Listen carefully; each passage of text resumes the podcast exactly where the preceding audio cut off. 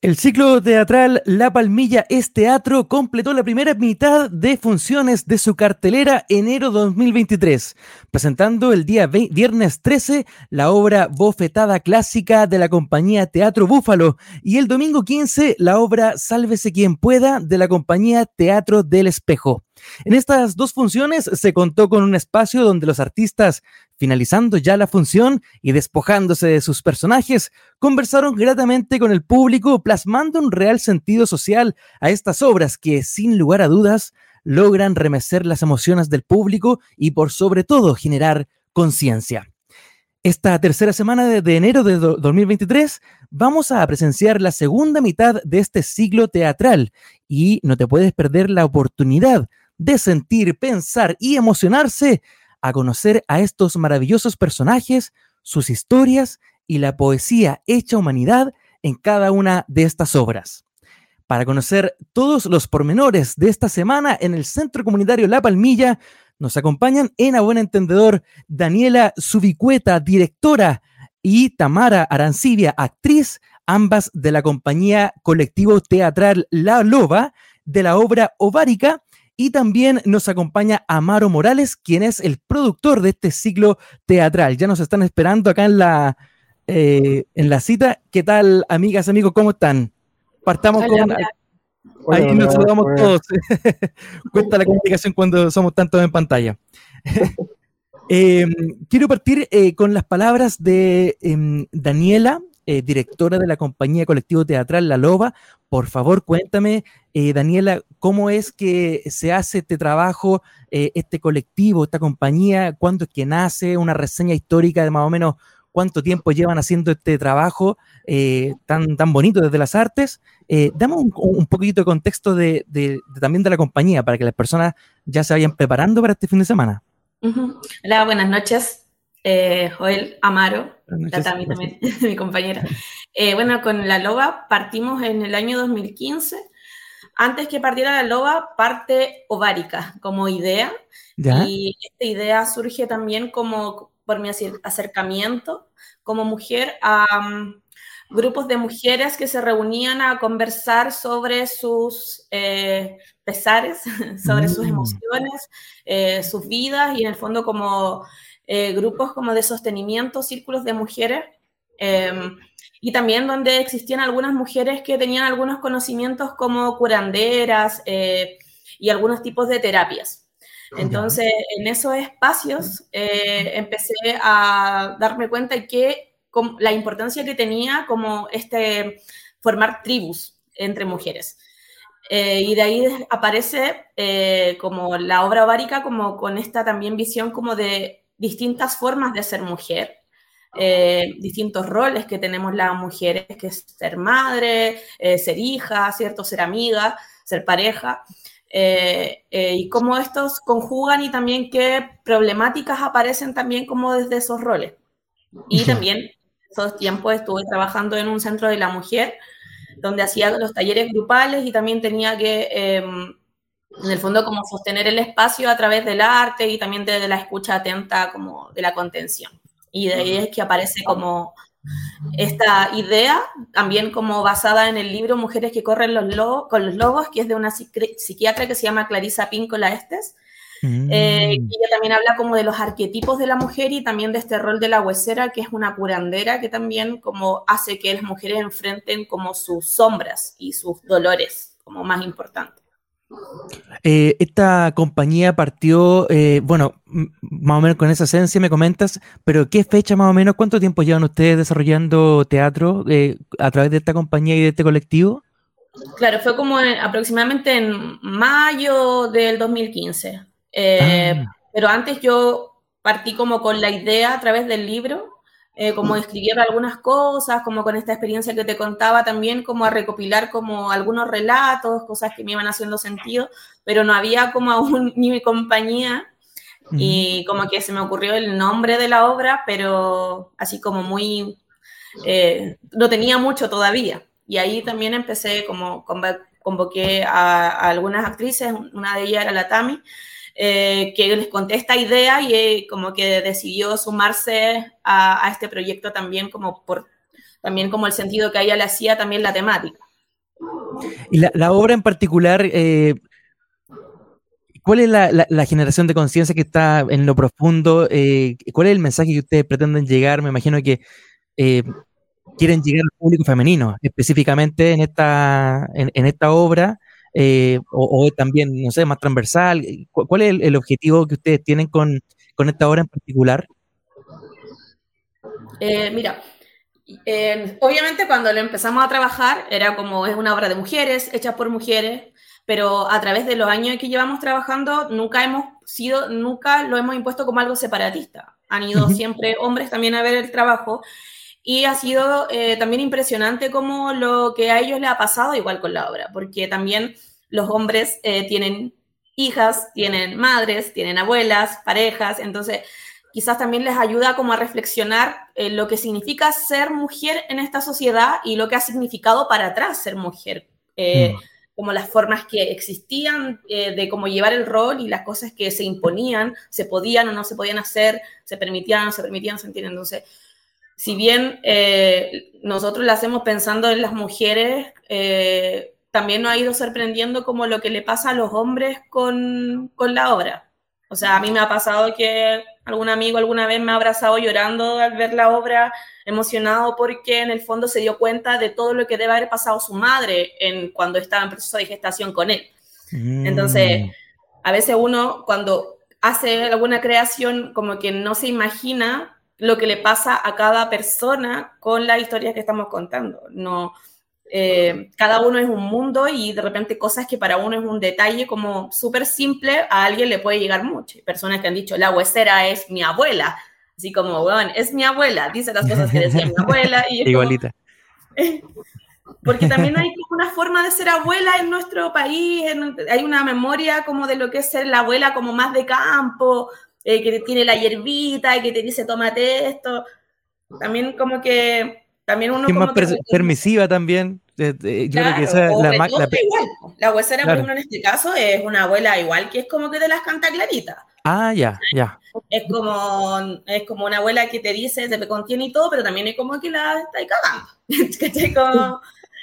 entonces, igual eso es importante porque tiene que ver como con un aprendizaje también como desde la honestidad, desde yo creo que es por eso que quizá evoca como a esa abuela chilena como de campo, que, que cura igual a través de su palabra, de su experiencia, del tecito, de, la mantita y esa cosa. Bueno, la Tami es el personaje de la huesera en la obra.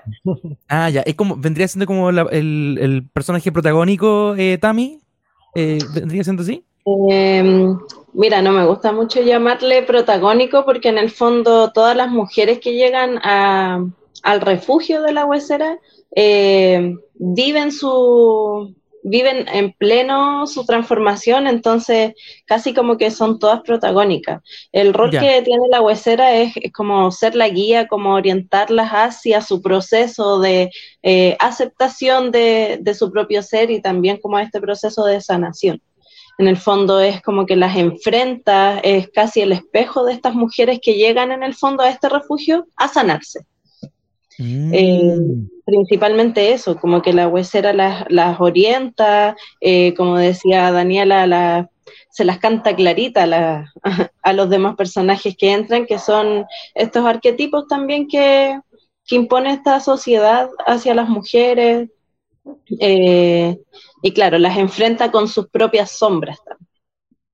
Chicas, si podemos contextualizar un poquitito, yo sé que no, queremos hacer spoiler, pero eh, un, barniz de más o menos eh, de qué se trata la obra, con qué se pueden encontrar las personas que vayan, cuál es la pretensión de ustedes que, el público sienta durante el desarrollo de estas funciones este fin de semana.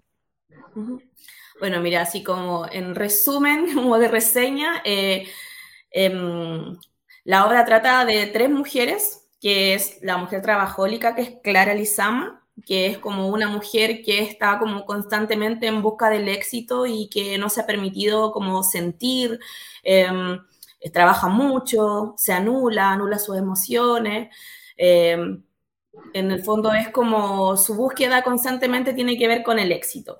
Está Candy, que es una mujer que es como un arquetipo, como por así decirlo, de la prostituta, eh, que en el fondo es una mujer que busca constantemente validación eh, a través de su cuerpo, em, a través de la belleza, de la sensualidad, em, pero que también es como una mujer como que está dañada en el fondo, que, que también esa necesidad de validación viene también como desde una herida muy infantil.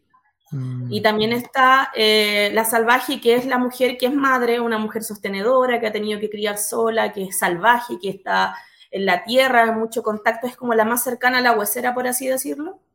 Y la huesera que es como la curandera.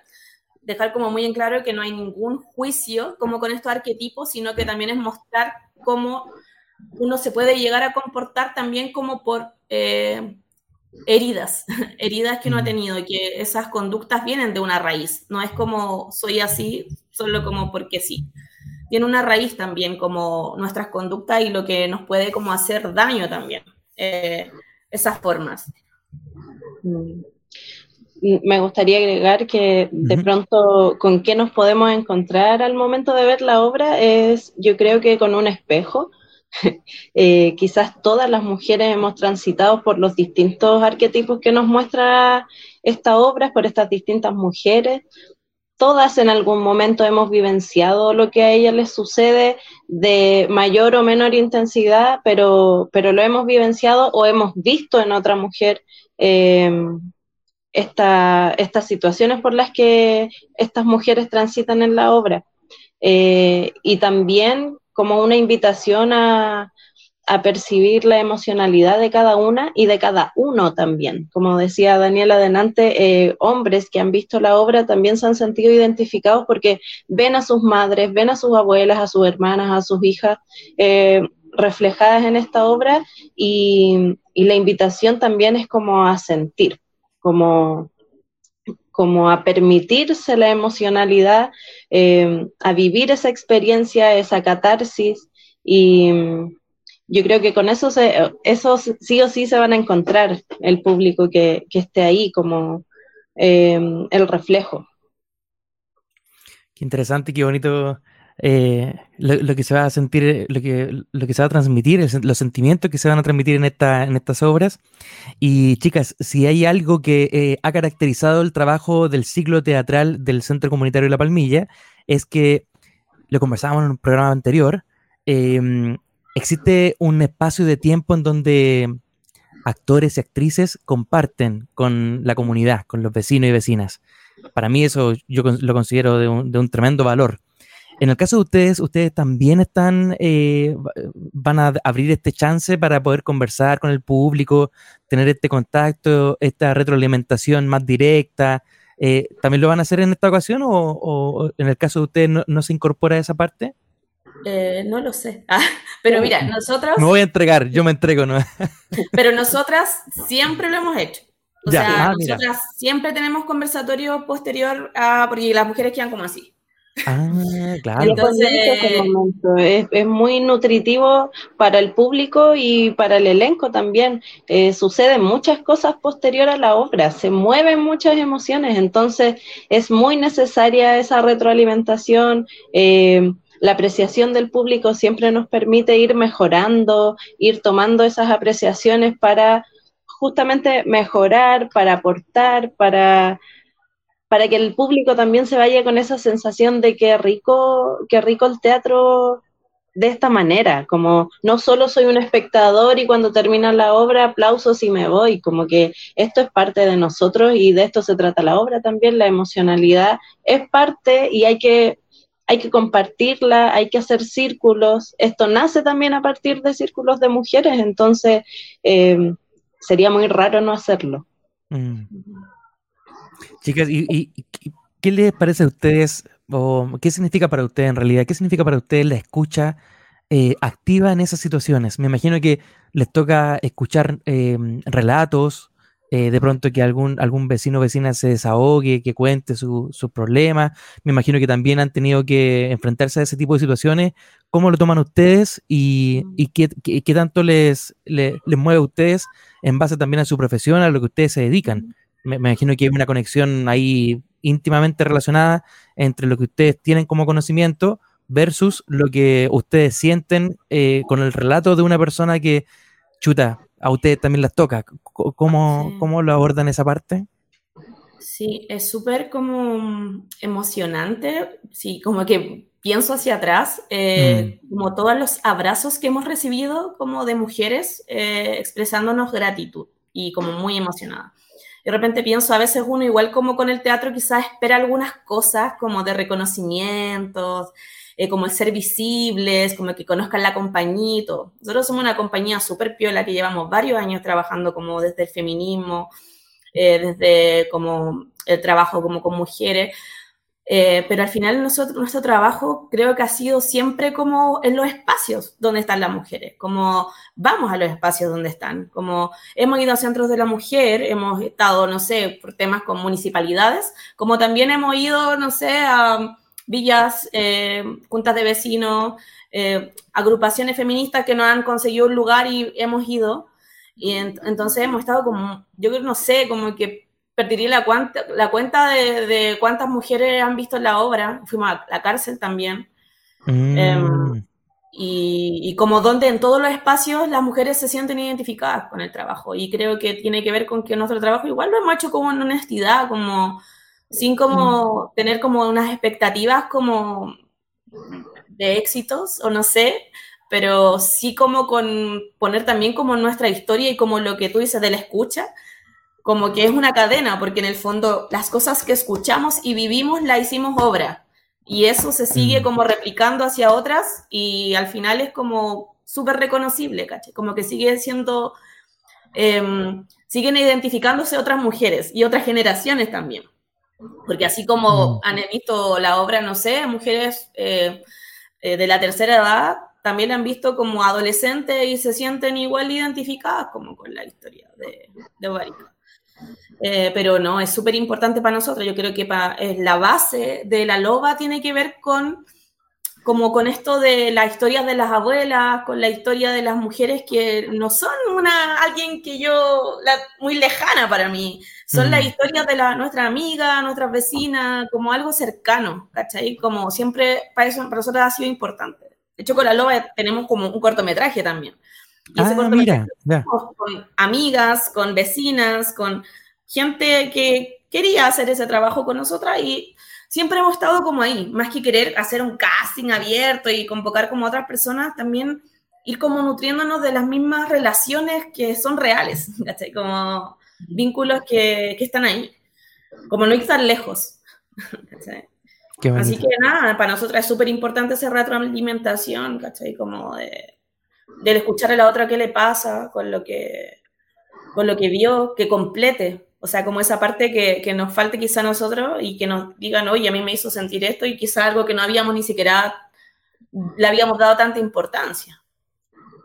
Es importante que, o sea, hago esta pregunta porque es muy importante en esas situaciones eh, justamente pues, eh, escuchar realmente, dar un abrazo, de pronto uno no, no sabe hasta dónde va a llegar con un, con un abrazo nomás únicamente y, puede alegrarle el día. Bueno, dicen que los abrazos son, son eh, muy especiales y nos cambian el estado de ánimo, nos hacen bien. Imagínate también a, aquellas personas mayores también que de pronto están solitas, que eh, van y ven una obra de teatro, eh, les cambia un poco, les cambió la semana, muchas veces el acontecimiento del mes, uno nunca sabe las historias que están detrás y, y, en, ese, en ese punto yo, yo, creo que han hecho un trabajo hermoso hasta ahora y qué bueno que lo sigan haciendo, qué bueno que sigan teniendo las ganas de, de querer eh, continuar haciendo esto porque hace falta. Estamos en una sociedad enferma, yo creo que si les pregunto cuál es la opinión personal de ustedes, de hecho se los voy a preguntar, cuál es la opinión personal de ustedes respecto a la sociedad chilena, en qué, en qué situación estamos,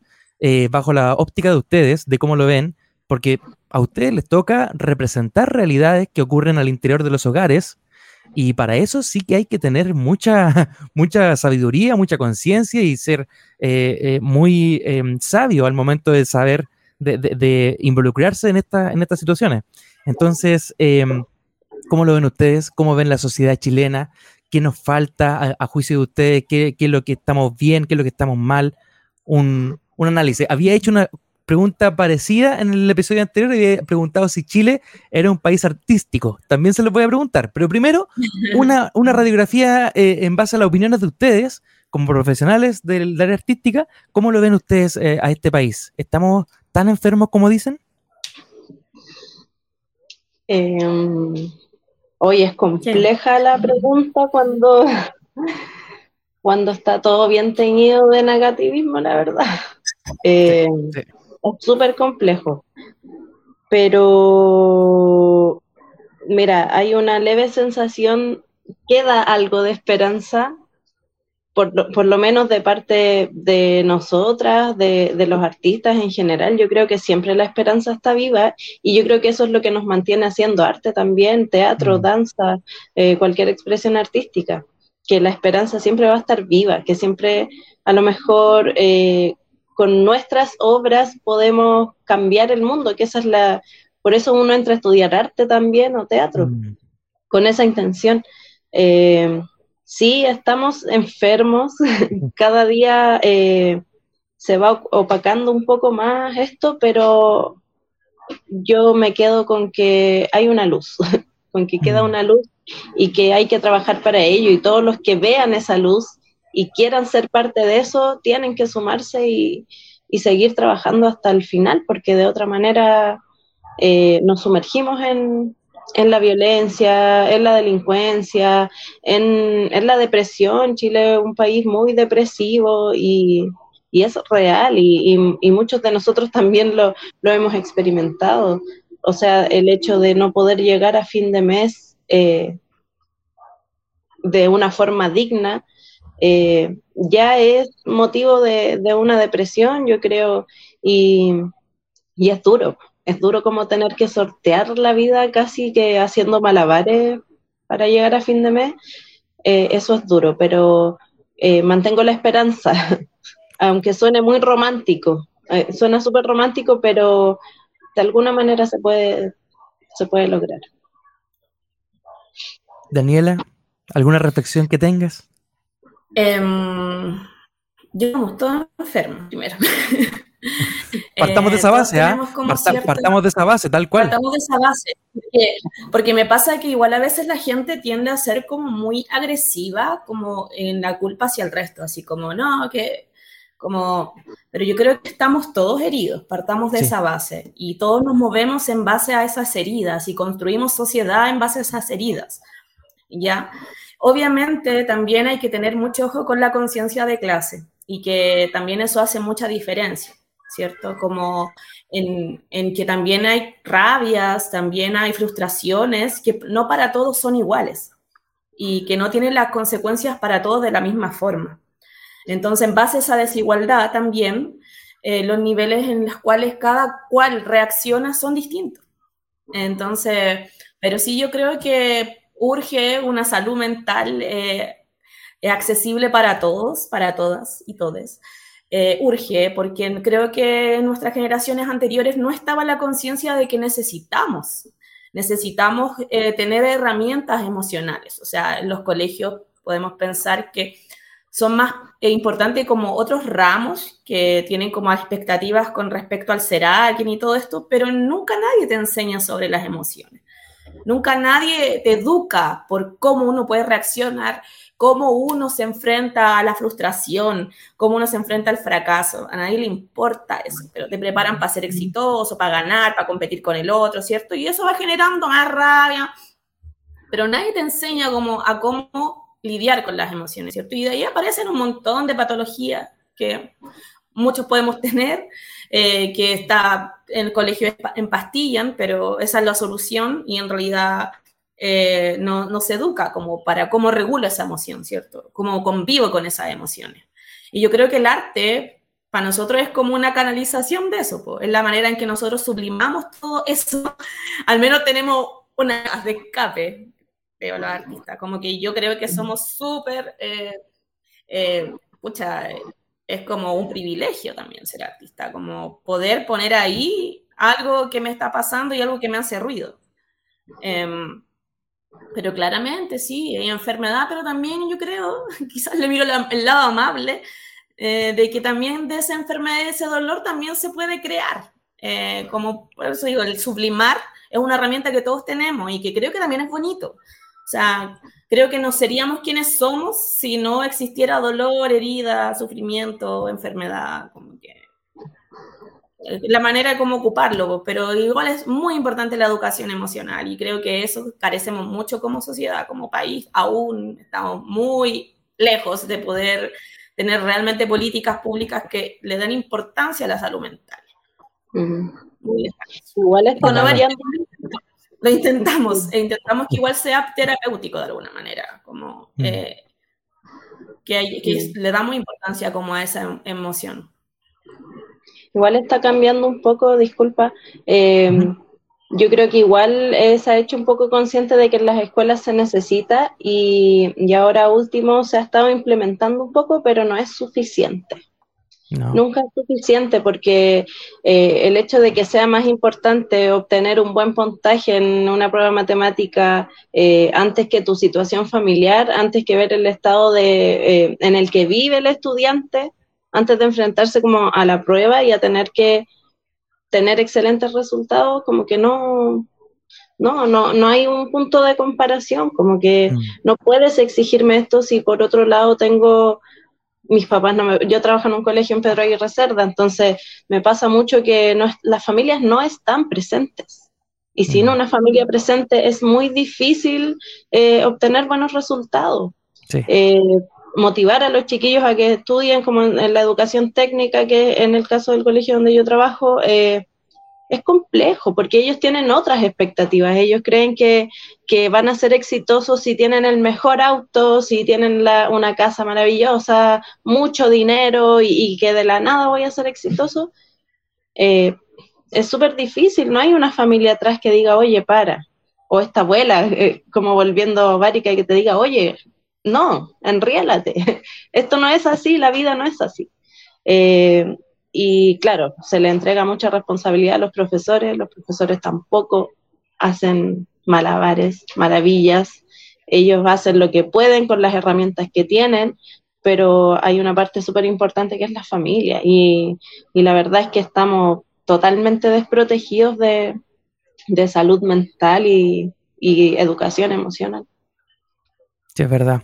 Les pregunto esto, chicas, porque eh, inevitablemente, eh, con lo que ustedes desarrollan, eh, caen en el terreno, justamente en el terreno de las emociones, en el terreno psicológico, sin quererlo muchas veces. Me imagino que en estos contactos con el público directo se dan cuenta de eso. Y es como, chuta, ¿cómo, ¿cómo, lidiamos con esto? ¿Cómo, no sé, pues si esta vecina me contó tal cosa, ¿cómo lidio yo? ¿Cómo le doy una buena respuesta? Nadie está preparado para dar buenas respuestas en, en situaciones difíciles.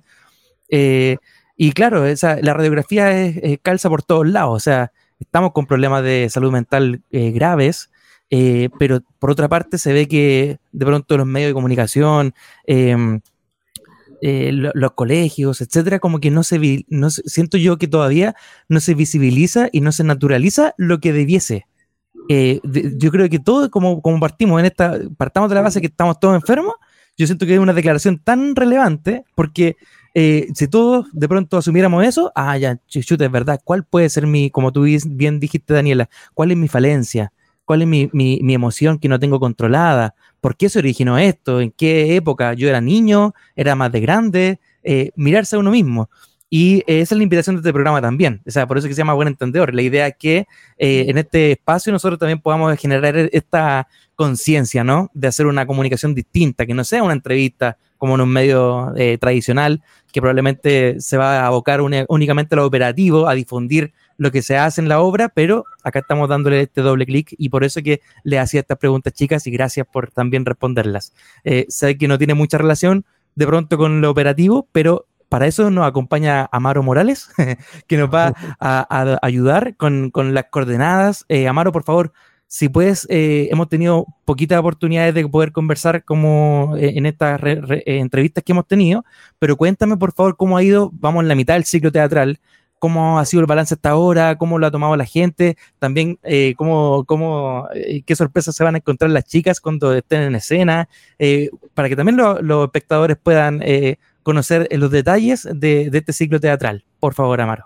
Eh, sí, mira, para nosotros como centro comunitario ha sido una experiencia súper linda, eh, porque en realidad se ha dado el, el, ciclo como un lugar de encuentro. Mm. Hay vecinos que han ido a más de una función y que van... Ah, que entretenido. gusta quedarse a conversar.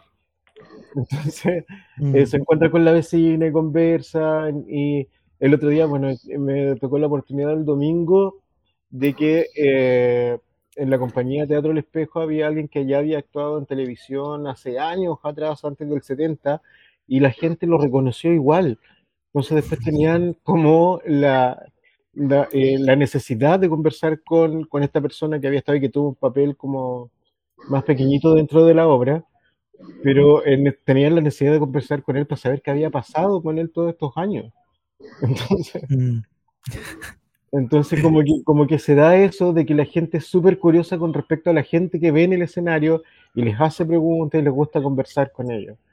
Y para nosotros ha sido, para nosotros ha sido, eh, ha sido rico porque lo que nosotros queremos con este ciclo teatral, como yo te contaba la semana pasada, primero, como que el público se reconociera, ¿cierto? Porque es importante que vamos formando al espectador, ¿cierto? A que a que vea teatro en Chile y eh, generalmente como en, los barrios como La Palmilla no hay una cultura de ir al teatro.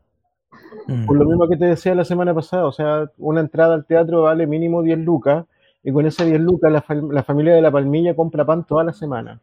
Tal cual. Entonces, eh, acá es una entrada mucho más económica, ¿cierto? Que es mm. accesible para la gente. Eh, y, queremos crear esa cultura y que se transforme en una experiencia, que no se transforme en lo que decía anteriormente eh, Daniela, ¿cierto? Que eh, la gente vaya, vea la obra, aplaude y se vaya, sino mm. que sea más que eso y que sea una experiencia. Y, eso lo estamos logrando, lo estamos logrando. Y de hecho se logra desde antes que empiece la obra, porque la gente mm. está llegando y llega a conversar ahí entre ellos. Y cuando va a partir la obra, como que se vuelven a sus lugares y, y, y, se apagan las luces y comienza. Pero, o sea, de hecho hemos tenido que todas las, en todas las funciones pararnos uno de nosotros y decir, hey, ya, vamos a comenzar, les damos la bienvenida, porque si no, siguen conversando toda la tarde. Qué bonito que se haga harta comunidad, ¿eh? Qué bonito. Sí, es rico que se haga comunidad. Y mira, fíjate que con respecto a, lo que estaban hablando antes las chicas de, de, si somos una sociedad enferma, esto se da a nivel mundial, pero se da por el hecho, mira, a mí me tocó hace un poco tiempo atrás también hacer un trabajo con respecto a un sistema de educación que se está implantando en eh, Centroamérica, ¿Ya? la bioeducación, y dentro de, su, de sus eh, postulados dice que no hay ser humano adulto en el mundo que esté sano. Mm, qué interesante.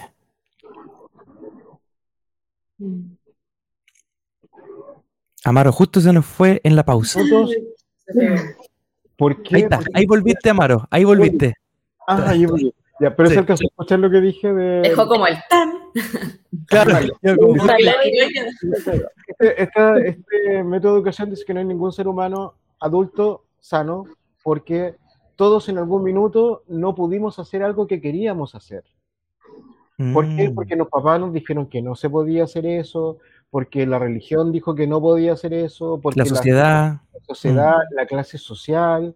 Entonces crecimos con esto, con estos topes, por decirlo de algún modo, entonces no somos completamente sanos porque algún, alguna, alguna frustración tuvimos en algún minuto de la vida. Entonces, eh, esto, esto lo que nos permite esta, este sistema de educación es reconocernos, sanarnos, perdonarnos y educar a nuestros hijos a que hagan, en realidad, a que crezcan como seres libres. Mm. Y bueno, dentro, de, dentro del, del, ciclo, ¿cierto? Como yo te contaba la semana pasada, teníamos eh, eh, el teatro eh, con respecto al patrimonio inmaterial, ¿cierto? Que es lo que habíamos conversado, pero también tenemos como, eh, como uno de, nuestros de nuestros objetivos y por qué se le seleccionamos a las compañías, es porque queremos darle voz también a todos los que en algún minuto fuimos silenciados o fueron silenciados. O sea, eh, las chicas que traen su, su mensaje, ¿cierto? La obra que va el día sábado 21, que es Los Dioses de la Dualidad, es una obra que está hecha para eh, personas con problemas de audición y que está hecha en, bueno, que se actúa normal, pero además está hablada en lenguaje de señas. Entonces, eh, todo este tipo de cosas, en realidad, incluyéndole en este, en este ciclo, hace que la gente se pueda ir reconociendo, ¿cierto? Y pueda ir también sanándose, que es la idea.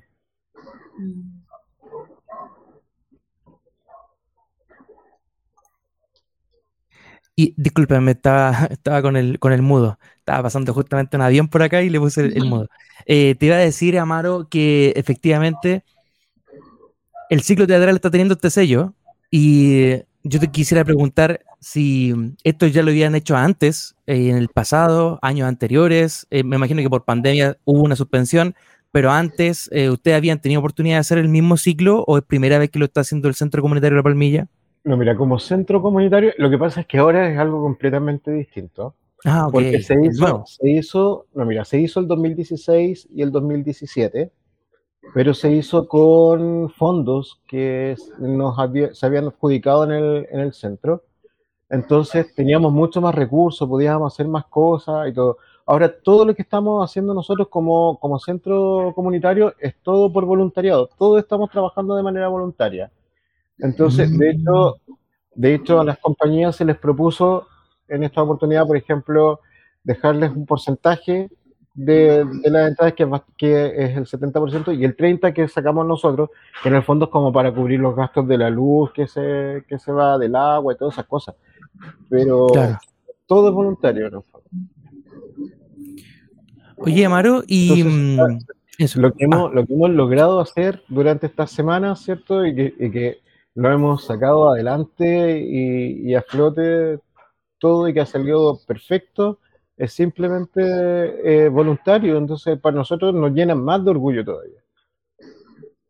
No, buenísimo, buenísimo. O sea, hay voluntades entre medio y eso siempre se agradece mucho y, además que logra ser genuino, que es lo que, lo que uno, siempre busca en el mundo social, en el ámbito social. Eh, en campañas políticas vemos que no es genuino, pero bueno, ese es un caso aparte, caso aparte. Esta gente está más enferma eh, todavía. Claro, claro.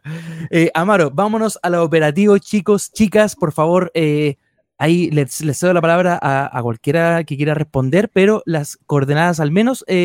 Daniela, cuéntame cuándo es que se presentan ustedes, fecha, hora, día, lugar, etcétera, y la invitación ya formal a la audiencia para que cuando logren ver este video se enteren de cuáles son las coordenadas para poder llegar a ese lugar.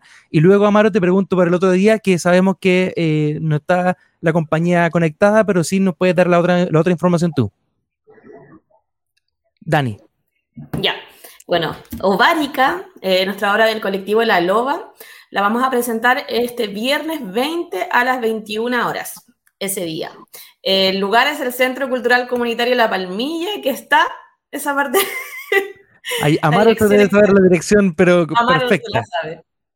La dirección. es Avenida La Palmilla 3727, que es eh, Avenida La Palmilla, esquina San Fernando. Es muy cerquita del metro igual, así como por si quieren ir otras personas de otras comunas también, es re cerquita del metro. ¿Viernes entonces, Dani? ¿Era el, viernes 20 a las 21 horas. Ahí le esperamos en nuestro ritual. Qué buena. Y después para el carrete, como dijimos la otra vez, la semana pasada, dijimos, vayan al, teatro, vayan a ver teatro y después se relajan y se van al carrete, ¿cierto, Amaro? Que dijimos? Sí, no. Y, mira, si con la semana pasada estábamos con una obra que hablaba de un tema que te daba para conversar toda la noche, la hora de las chiquillas yo creo que va por la misma. Vaya a poder estar conversando, tomando ahí, después en el carrete, conversando de la misma hora y del tema. Oye, con mayor, con mayor, con mayor Sí, por favor. Una cosa importante que la obra es para mayores de 14 años. Para nosotros igual es ah. importante como decirlo, porque también el contenido igual hay escenas eh, igual son como fuertes. En el fondo, bueno, también a veces igual han ido niños, pero también como que sea una decisión consciente de la madre o el padre o el cuidador, como de que la obra igual es de adultos, no es una obra para niños, ¿ya? Porque tampoco van a entender tanto, van a pescar cosas, Entonces igual es importante decirlo, como ser responsable también con el contenido, no hay nada explícito, pero sí eh, contenido para adultos. Perfecto, qué buen, qué buen detalle. Eh, era importante decirlo. Gracias, Dani. Sí. Amaro, ¿iba a decir algo? Discúlpame. Eh, no, eh, con respecto a la, a la, obra que va el día sábado, pero Eso, me gustaría eh, si las chicas tienen algo más que decir, no sé. No, no, pero en lo operativo, vámonos con lo operativo y ahí nos cuentas tú las ah, coordenadas para este día, para el, para el día siguiente. no, pues el, con respecto al, al, día viernes, a partir de las 21 horas en el, en el centro comunitario, eh, y bueno, la entrada vale 3 mil pesos, es paga lo que puedas con el mínimo de 3 mil pesos. Está la promoción de eh, que los, los em, adultos mayores y los estudiantes con TNE entran dos por uno. Así que eh, está súper económico, como yo te dije la semana pasada, por una entrada a una función normal de teatro, acá vas a ver tres funciones. Entonces, Mm. Y si eres adulto mayor o, estudiante, vaya a seis de las funciones que hay. Entonces, está súper económico, súper asequible. No hay ninguna excusa para no ir este viernes o este sábado a la, a Tenemos entonces, eh, en resumen, Amaro, el, día viernes a las 21 horas y tenemos el sábado también a las 21 horas. Sí, el sábado también a las 21 horas va a estar la obra Los dioses de la dualidad, como te dije antes, es una obra que está hecha para personas con problemas de audición. Eh, se trata de dos hermanos que son huérfanos y que son criados por su abuela. y, que ella los cría eh, a través de la religión del... Eh, ah, se me olvidó. De una religión, de una religión, me imagino. Del zoroastrismo. Entonces, Mira, y tiene completamente relación con lo que estábamos hablando antes, porque el solo astrismo te eh, permite en el fondo tomar decisiones que sean éticas y morales, ¿cierto? Pero te deja a ti la libertad de ir eligiendo esas cosas, entonces no te impone ninguna, ningún, ningún asunto. Entonces eso es más o menos lo que estábamos hablando antes. Y eh, bueno, y esto hace que en realidad ellos vayan tomando y creando sus propios destinos y eh, para llegar a la, libertad de su alma en el fondo. Así que está bien buena también, como te dije antes, una obra para personas con discapacidad auditiva. Eh, a mí, mira, cuando me presentaron la, la, obra en la postulación, a mí me encantó. un sobrino nieto de, de, mi pareja tiene problemas de audición, va a una escuela de, de sordo mudo, entonces a mí me pareció que había que darle también cabida a, a esta gente, ¿cierto? Que no, o sea, que hay muy poco teatro para mm. gente con problemas de audición. Entonces... De hecho, eso, eso debería ser eh, noticia, o sea, eh, algo, algo que los medios debiesen estar llamados a, difundir, eh, casi, yo diría casi obligatoriamente en estos tiempos. Mm. ese tipo de obras es súper original y lo está, está naciendo de Conchalí, es importante. Es importante, y lo estamos teniendo nosotros en el centro comunitario. Buenísimo. Bueno, la invitación, chicos, chicas, está hecha entonces. No hay excusas para disfrutar de, este, estas lindas obras de teatro eh, desarrolladas por el Centro Comunitario La Palmilla este día viernes 21 horas, sábado 21 horas. La dirección, Amaro, por favor, eh, la recordamos para las personas. Avenida La Palmilla 3727. Esto es en la esquina de San Fernando. Mira, está como a 8 o 10 minutos del metro Conchalí caminando. Y de hecho, sí. Mira, yo una vez me. Porque como no sabía llegar bien, me tomé un taxi y como que me subí y me bajé del taxi. Fue como.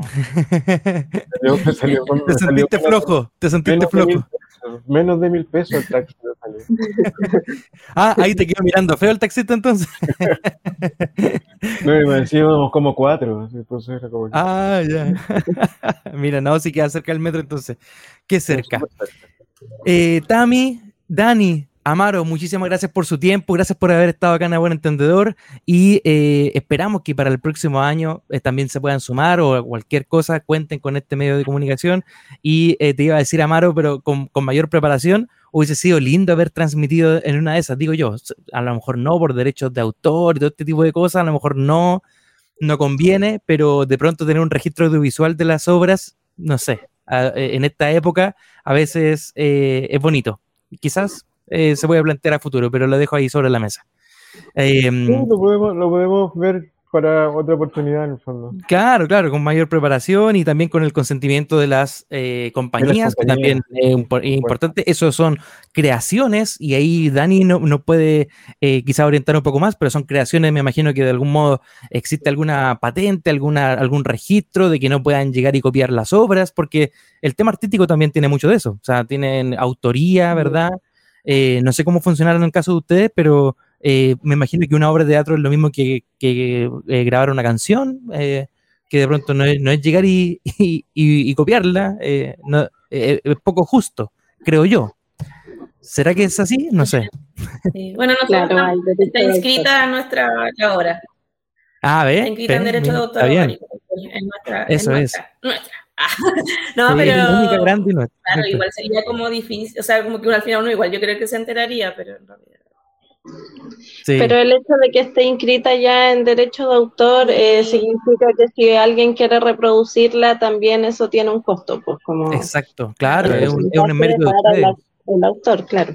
Sí, igual sería un honor también, como que igual uno lo ve también es, un honor. nosotros nos pasó igual que unas chicas en la, están estudiando teatro, nos ocuparon como para la tesis. Entonces, como que igual uno dice, hoy, bacán, así como... Claro, mientras haya una autorización o una solicitud de permiso, yo creo que no hay problema. Si le pasa, que pasa que cuando, cuando replican todo y están ganando plata, hoy no, pues no ¿cachai?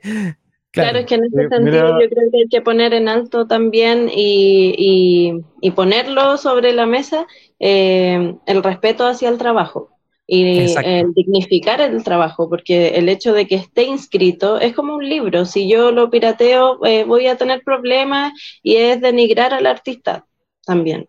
Entonces yo creo que claro, nuevos artistas, eh, súper bien que puedan replicar lo que, lo que uno ya hace, que sea un referente maravilloso, pero eh, los temas legales son temas legales.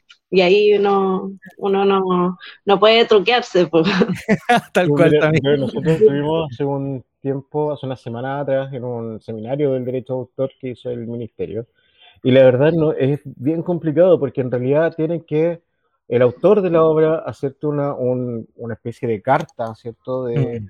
Donde te, te, cede en el fondo esos minutos que tú vas a mostrar eh, sin ningún fin de lucro y toda la cuestión, y firmado y bla, bla, bla.